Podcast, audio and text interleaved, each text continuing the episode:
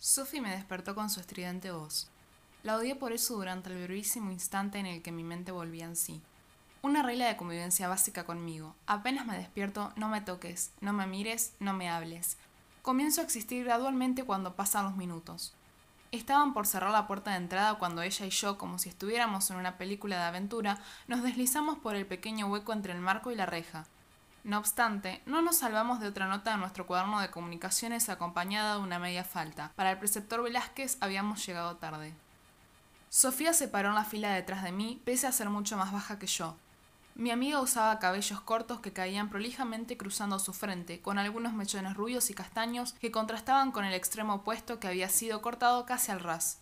Siempre la molestaban con la misma broma. Pibe, te equivocaste de fila, esa es la de las mujeres. Alegó Tiago mientras chocaba los puños con Lucas celebrando su inapropiada broma. Tuve que contener a mi amiga, quien pese a que tenía que mirarlos a ambos elevando su mentón unos cuantos centímetros, ya había cerrado su puño y lo dirigía con destino a su cara. Imbécil, te reís de mí, pero tus dientes son tan grandes que podrías abrir una lata de atún con ellos. ¡Silencio! dijo el preceptor Velázquez en tono firme. Tarrada, Visconti, de Pablo y Di Santo, estamos izando la bandera, muestra un respeto por nuestra insignia patria. Todos nos callamos, pero Tiago continuaba sacándole la lengua a Sofía y luego se tapaba la boca con las manos en clara señal de burla. Él era un delgaducho que medía poco más de un metro ochenta y cinco, con voluminosos rizos de color castaño claro y ropa de skater. Luca, en cambio, era un poco más bajo, aproximadamente de mi estatura, algo más fornido y tenía el pelo rapado desde la línea del parietal hacia la nuca y mucho más largo y suelto en la parte superior. Tenía algo de vello facial, que nunca se convertía en barba dado que el preceptor Velázquez, en su régimen dictatorial, jamás les permitía a los varones ingresar sin rasurarse por un lapso superior a dos días. Algún día voy a matar a ese tipo, aseguró ella con visible enojo. No te conviene, respondí. Dado que en tu penúltimo cumpleaños dejaste de ser inimputable para la ley, podrían condenarte a 10 años si lo consideran homicidio agravado. O quizás te reduzcan la pena a 6 años si yo testifico que lo hiciste bajo emoción violenta.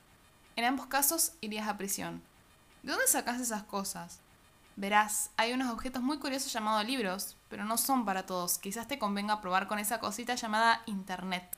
No me provoques, ahora no estoy de humor. Dimos media vuelta y entramos al salón de clases. Una vez dentro tuvimos que soportar otra vez los retos del preceptor, aunque esta vez por no quedarnos calladas. Luego, la profesora Laurenti tomó lista y en orden alfabético nos nombró a todos.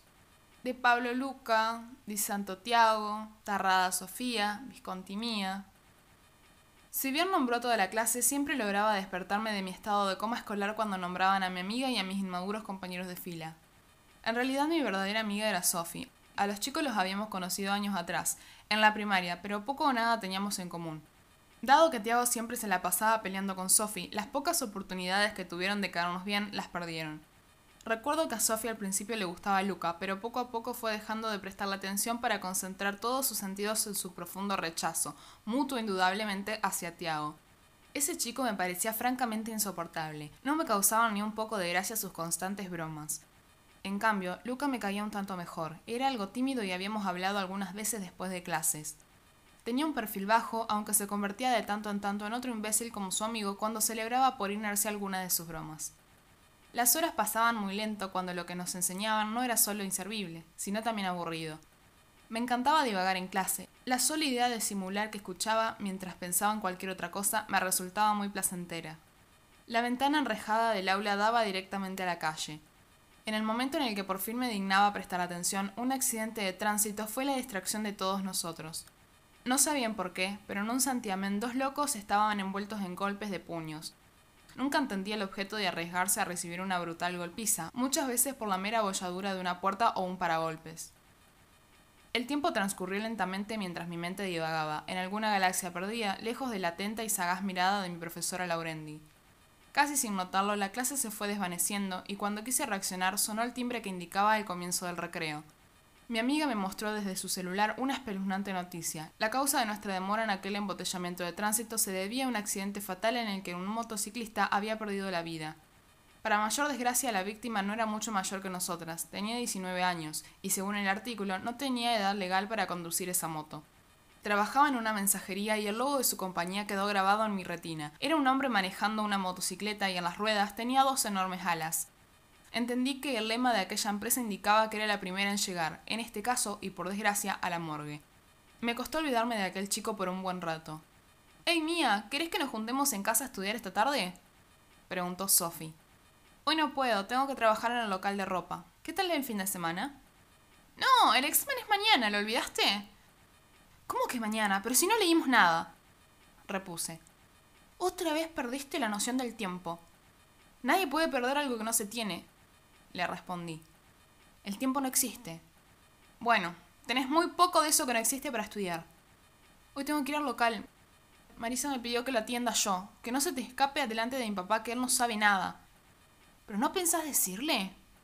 Claro que no, mi papá no está nunca. Yo podría ser tranquilamente una traficante de armas y él jamás lo notaría.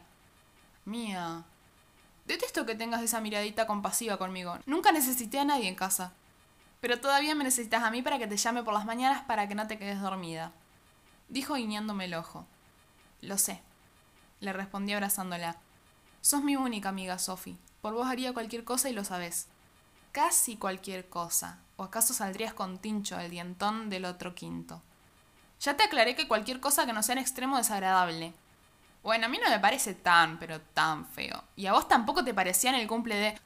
Sofía, por Dios, basta. Hay miles de razones para afirmarlo, pero ese pibe, seas quien seas, te hace una radiografía de cuerpo entero. Además, en ese caso, vos llevas la delantera. Siempre tan estúpida, por eso te quiero, amiga. Me respondió. Bueno, al final, ¿qué vas a hacer hoy? ¿En qué quedamos? Perdón, Sophie, hoy quiero trabajar. Se acercan las fiestas y no quiero que mi papá cargue con todo. Cada vez estamos metidos en más deudas. Mía. Decidido. La escuela era en extremo aburrida. La falta de mantenimiento edilicio e iniciativa en las estrategias didácticas hacían de ese lugar una especie de prisión sombría y atemporal para mí. De algún modo, estar con Sofía hacía más llevadero mi día. A veces me angustiaba saber que este año pronto terminaría y quizás ya no volvería a verla. He visto lo que pasa, uno va perdiendo contacto con la gente que quiere. El primer trabajo, la universidad, algún eventual noviazgo, Todas esas cosas hacen que las personas se vayan distanciando de los lazos formados en toda la infancia y la adolescencia. Sophie quería ser bióloga y yo, si bien me interesaba la carrera de abogacía, todavía no había definido nada respecto de mi futuro, de mi tiempo futuro. Tampoco quería ponerme a pensar en ello, pero lo cierto es que mi cabeza vivía dando vueltas porque a diferencia de mis compañeros, yo no tenía esa vida social prominente como principal distracción. Más bien, mi único contacto con el mundo era Sophie y mi trabajo. En el curso siempre solía tener un perfil bajo y no me gustaba conocer gente nueva. Todavía no sé cómo Luca y Tiago se fueron colando silenciosamente en nuestras vidas. A los enemigos hay que tenerlos cerca, eso dice el refrán. Pero Luca generalmente merecía que le hablara. Era muy atento conmigo algunas veces, otras algo distante y enigmático. No me gustaba, pero había algo en él que hacía que le prestara más atención que al resto de mis compañeros. A veces lo veía pensar, con sus almendrados ojos tristes, como si hubiera una preocupación en su cabeza y le arrastrara consigo a todos lados. Despertando entre enlaces covalentes fue finalizando la clase de química y con ella mi día escolar. Si odiaba algunas materias en particular, sin dudas esta era una de ellas. Tomé mi mochila y esperamos toda la aburrida e innecesaria ceremonia de cierre.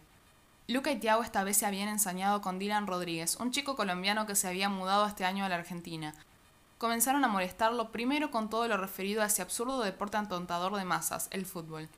Y luego subieron el tono y se volvieron tan idiotas como pudieron. Lo fastidiaron hasta el hartazgo con todo tipo de comentario referido a la guarda, cuidado, comercialización y consumo de la cocaína. Lástima que Dylan no reaccionaba. Era mucho más fuerte que ellos. De hecho, por lo que supe, practicaba Muay Thai, un arte marcial que combinaba técnicas de puños y patadas con golpes sucios, asestados con los codos y las rodillas. En verdad me decepcionaba cuando veía a Luca actuar como un imbécil, quizás porque creía que era más maduro de lo que en verdad era. Todos mis compañeros solo pensaban en estupideces y en... bueno, pero yo creía que Luca era diferente al resto. Podíamos hablar durante horas enteras sin coqueteos ni dobles sentidos, escuchándonos de verdad como genuinos amigos, pero cada vez que se mimetizaba con Tiago eso lo alejaba mucho de mí. Finalizado el acto, se abrieron las puertas y nos dejaron en libertad, aunque mi cautiverio no estaba saliendo del colegio. Debía comer algo e ir al shopping. Le pregunté a Sophie si quería acompañarme, pero quería ir a almorzar con su familia. La entendía perfectamente. Ella tenía una familia. Yo solo tenía un zombie malherido durmiendo en casa y a quien en su estado de muerto vivo no podía reclamarle un ápice de afecto, porque él lo daba todo de sí para que yo tuviese lo materialmente necesario. Iba caminando hacia el supermercado para comprar algo de fiambre y pan para comer en Plaza Italia mientras hacía tiempo para tomarme el subte e ir al shopping.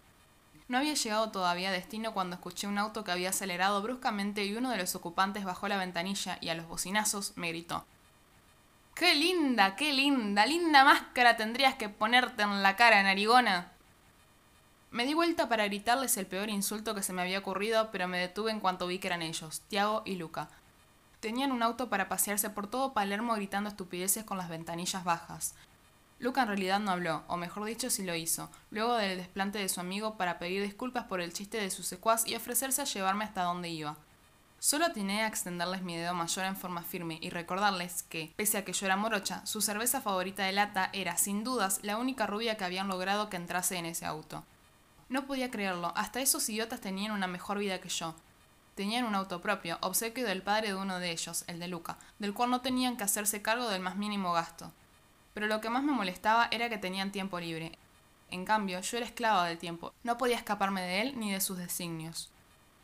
Una vez dentro del supermercado, fui directamente a la heladera de embutidos y tomé 100 gramos de jamón cocido y 100 gramos de queso, de las marcas más baratas y tres flautitas. Salí hacia la plaza y me senté con las piernas cruzadas en un banco de piedra.